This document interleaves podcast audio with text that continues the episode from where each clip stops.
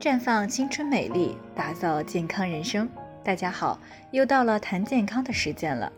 昨天呢，我们谈到了试管婴儿，其中卵子的质量直接影响着做试管的成功率，而卵子呢，又是由卵巢当中的卵泡发育而来，因此卵泡的质量直接关系到卵子的质量。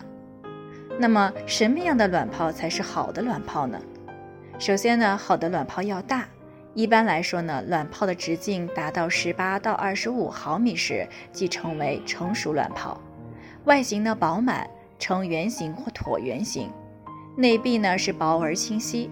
这样的好卵泡排卵以后呢，更容易受孕。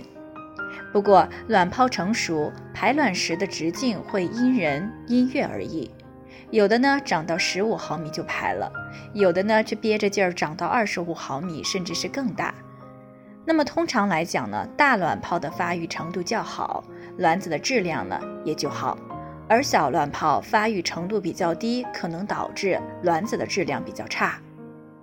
因为大的卵泡里呢有更多的一个卵泡液，会与卵子一同排出，释放更多的雌孕激素，让子宫内膜这片土壤呀更加肥沃，为受精卵的着床呢提供更多的养分。而且大的卵泡排卵以后呢，会形成更大的黄体，产生更多的雌孕激素，也就是黄体的功能会更好。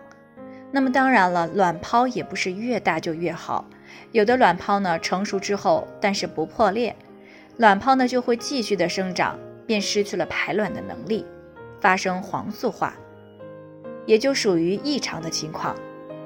其次呢，好的卵泡要圆，如果是扁的。也说明卵泡的质量不佳。除此之外呢，好的卵泡还要毒。如果一侧的卵巢呢同时有多个卵泡发育，但没有明显的优势卵泡，可能是内分泌紊乱引起的。